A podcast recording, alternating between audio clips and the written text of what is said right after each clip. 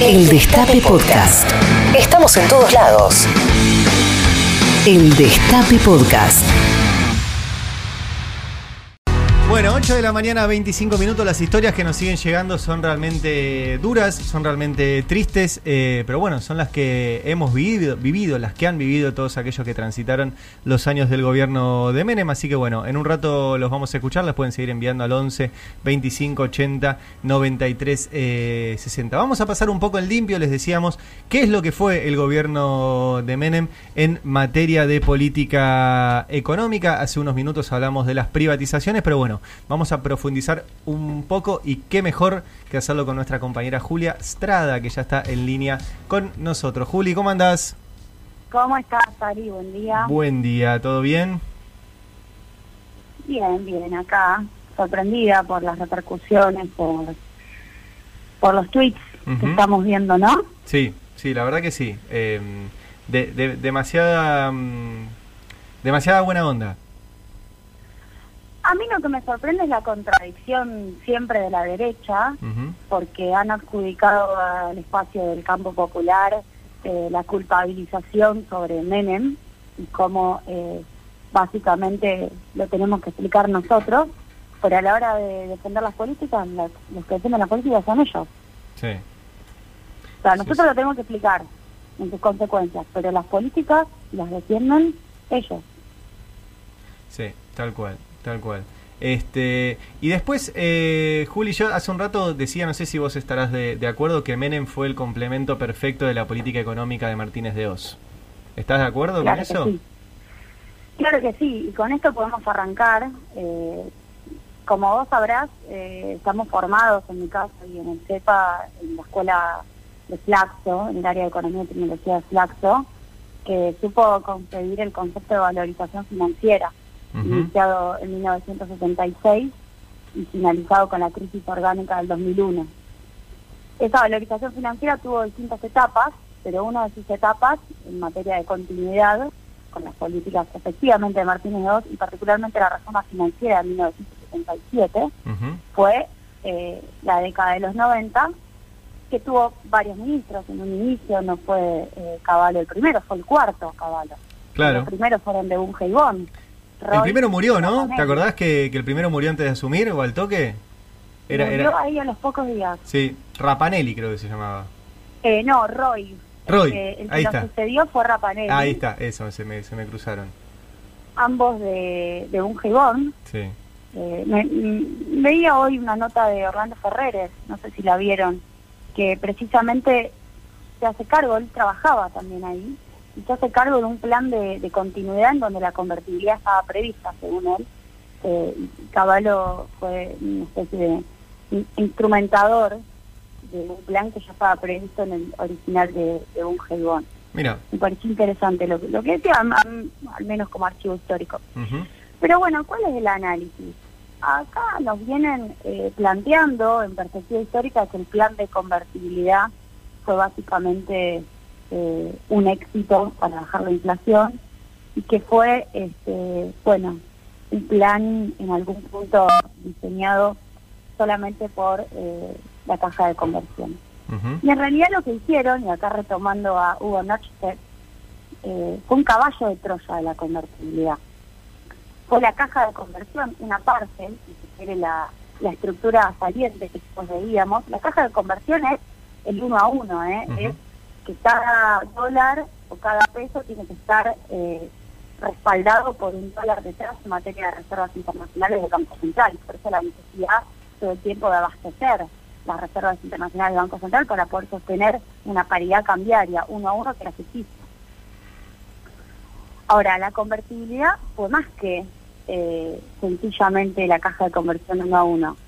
Fue precisamente el conjunto de medidas que vinieron de la mano, en donde podemos básicamente decir tres grandes procesos. La apertura comercial, la desregulación, ayer citaba yo el decreto de regulación 22 Sí. 8.4, que lo podemos eh, explayar mejor, y eh, las privatizaciones, de las cuales vos seguramente vas a hablar más tarde. Todo eso vino adentro de un caballo de Troya de la convertibilidad.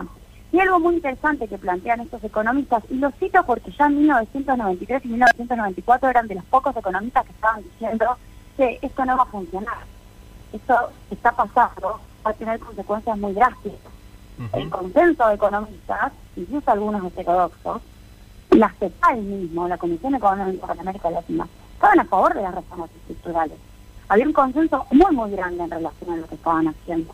Entonces hubo muy pocas voces del mundo de la academia, en este caso asociados a la CTA, la Central de Trabajadores de Argentina, que precisamente había nacido en discordancia con, el rol de la CGT en apoyo a las privatizaciones.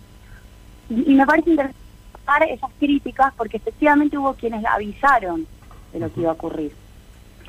Eh, y básicamente lo que dice acá Eduardo Basondo es, la inflación no paró por la caja de conversión, la inflación paró porque hubo un acuerdo para quedarse con las empresas públicas, una comunidad de negocios entre los grupos económicos locales, los acreedores eh, internacionales y la banca internacional, para poder apropiarse de una porción del patrimonio público. Fue ahí cuando... que son, sí, que son, perdón Julia que te interrumpa, en general muchas de esas empresas públicas monopolios naturales, por lo cual siempre es un negocio. Bueno, ahora, eh, si querés vamos a eso, Ahora, lo interesante es que las, privatizaciones, cuando uno mira los balances que se hicieron en materia, si quiere, liberal, por ejemplo, estudios de propia Fiel, eh, o estudios de Herchunov, que Herchunov y Cano tienen un texto de 1995, dicen, acá no se garantizó la competencia de mercado y la transparencia de precios.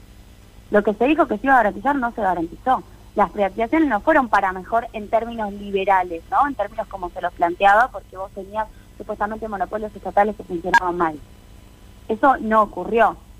En materia de desocupación, vos leías datos, te voy a agregar un dato que es apabullante, un texto de Marisa Duarte. Había 285 mil trabajadores en 1985 de las empresas públicas. Para 1998, incluyendo ya la privatización de IPF, que fue la última, había 75.000. Y la mayor reducción se dio entre el 91 y el 92, donde se despidieron 100.000 trabajadores de las empresas públicas que previamente se sanearon y luego se privatizaron, ¿eh? Porque se las entregó al capital privado ya eh, con despidos incluidos.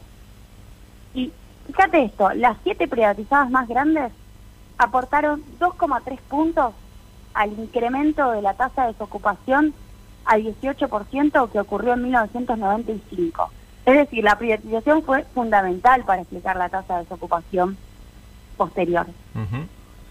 Voy al otro proceso, la apertura comercial, que yo te decía, apertura comercial, desregulación, privatizaciones. Son los tres grandes procesos que vinieron de la mano de la caja de conversión y que fueron la prenda de cambio también para pagar eh, la deuda externa. La a ver, la, fuga de capitales fue negativa, es decir, fue repatriación de capital solamente entre 1990 y 1992. Es decir, trajeron la plata que tenían afuera, los grupos económicos locales, para comprar las empresas públicas. Fue el único momento en donde no hubo fuga, con las privatizaciones. Realmente se habla de el negocio de las privatizaciones. Luego, obviamente, la fuga se inició volvieron a utilizar a las empresas privatizadas como forma, como herramienta para tomar deuda privada, obviamente deuda en dólares, y luego eh, jugarla, ¿no? Apertura comercial. Fíjate esto, el arancel promedio se redujo entre 1989 y 1993, en momento de mayor reducción de arancel, es decir, de protección de nuestra economía, desde el 30% al 10%. El arancel máximo bajó de 40% a 20%. Pero fíjate, Ari, esto te va a interesar. ¿Vos te crees que le bajaron los aranceles a todos por igual? No. No. Bueno.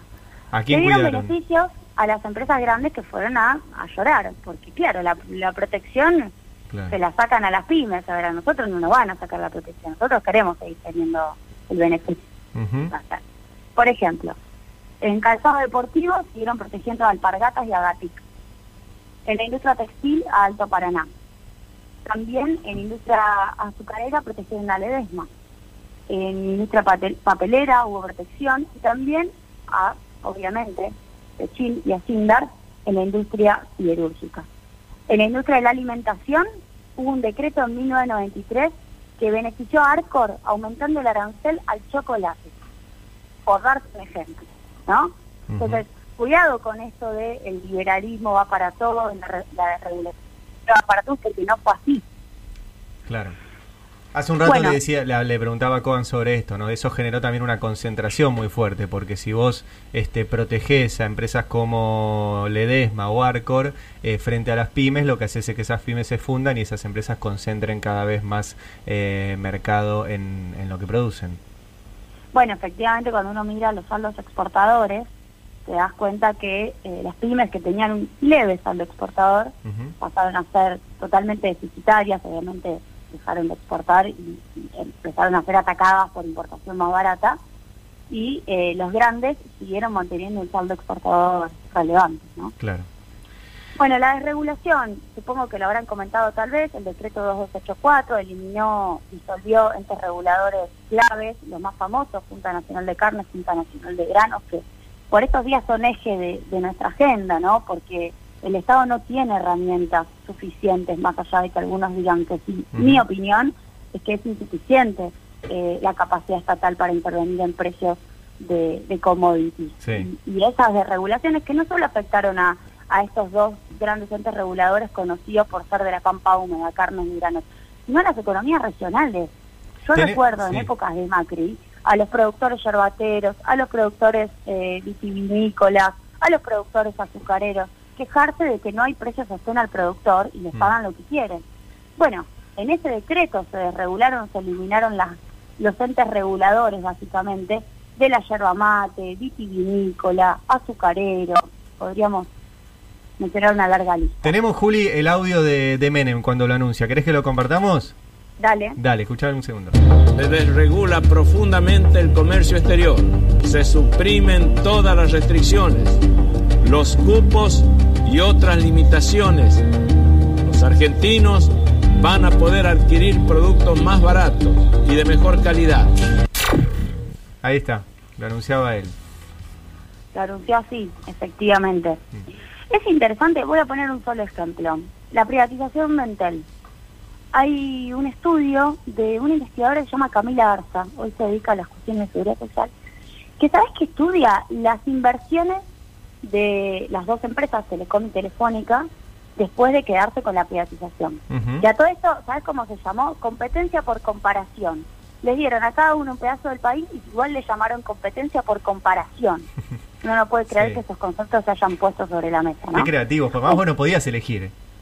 No, claro, pero era por comparación. No sé quién hacía la comparación. Supongo que los gerentes más fácil se ponían de acuerdo y subían las tarifas. Pero digo, lo que se demostró es que, por ejemplo, no hicieron entendido de red de telefonía en los barrios más pobres. No lo hacían. Eso tal vez era una función del TEL, siendo empresa estatal, siendo empresa pública. Cuando le toca al privado, el Estado, el privado mira la rentabilidad. Obviamente se quedaron con la crema, que era clase media, clase media alta, y además lograron indexación de tarifas. Algo que, y eso es importante, la ley de convertibilidad había prohibido la actualización tarifaria periódica de las empresas privatizadas. Bueno, eso se terminó violando, salvando a través de un decreto posterior a la ley de convertibilidad, en donde todas, todas las tarifas, fundamentalmente electricidad y telefonía, lograron una indexación con distintas tasas, una la tasa LIBOR, otros mm. eh, el dólar, otros la inflación de Estados Unidos, que por otro lado la inflación de Estados Unidos es más alta que la local, y por eso su dice por indexación de tarifas a la tasa de inflación de Estados Unidos se quedaron con 2.000 millones de dólares adicionales en materia de ganancia durante toda la década de los 90, las empresas privatizadas. Bueno, no me quiero extender, quiero ir a un último dato y luego si querés conversamos un poco más sobre el detalle. Dale. Basolo dice algo más que yo lo quiero mencionar. La mm, reforma del mercado de trabajo y las jubilaciones fueron una manera de crear déficit para poder justificar el mayor endeudamiento. Vamos a ir al detalle. Entre 1994 y el año 2000, redujeron los aportes patronales, redujeron los aportes a las obras sociales, hubo aportes jubilatorios transferidos a las AFJP, además, obviamente, del Estado, y todo eso sumó una, determinada cantidad de plata, que no importa el valor, son unos 50 mil millones de pesos de aquel entonces, eran dólares, equivalente a los servicios de deuda externa que en aquel periodo se tomaron.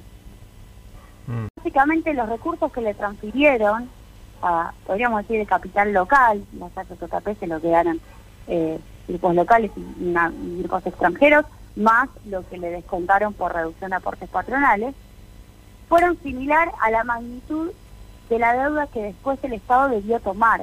Es decir, el Estado resignó recursos y se endeudó por lo mismo que resignó. Esa era una lógica muy típica de la década de los 90 y fue una parte muy importante de la Tremendo. explicación del endeudamiento de aquel momento. Tremendo, claro, Bueno. claro.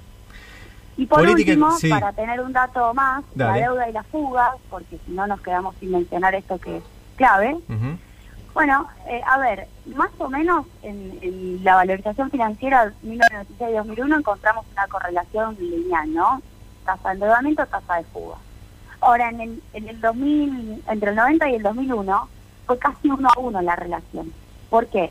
Y porque entre el 93 y el 97, arranco del 93 porque como te dije antes, entre el 90 y el 92 hubo repatriación de capital, es decir, no hubo fuga. Entre el 93 y el 97, la deuda externa creció a una razón de 11.900 millones de dólares por año. Si Ujú. te fijas, permitime comparación histórica. Macri endeudó a razón de 40.000 millones de dólares por año, obviamente con un dólar más devaluado. En aquel entonces, entre el 93 y el 97, la deuda creció a 11.900 millones de dólares por año. La fuga fue de 12.100 millones de dólares por año. Realmente la relación fue uno a uno. Y, y la deuda no se utilizó para el desarrollo. Tremendo, Julia. Eh, clarísimo. Ahora vamos a hacer el corte de todo esto que acabas de explicar y, mm, y lo vamos a compartir porque ha sido muy este muy este clara toda la toda la explicación y también para que se entienda que llega hasta hoy, que ese legado económico llega hasta hoy. Llega hasta hoy, efectivamente, la desaparición de las regulaciones estatales para mí es una, una herencia muy negativa. Y esto es un debate. Yo lo explico así con esta demencia, Sí, sí, sí. pero no hay eh, un consenso muy claro respecto de que el fin de las regulaciones sea algo malo. Totalmente. necesariamente. Por eso Bueno, creo que hay Juli. que ponerlo sobre la mesa. Gracias. El jueves cuando vengas seguiremos obviamente charlando de esto. ¿Te parece? La seguimos. Dale. Reviví los mejores momentos de la radio. El Destape Podcast.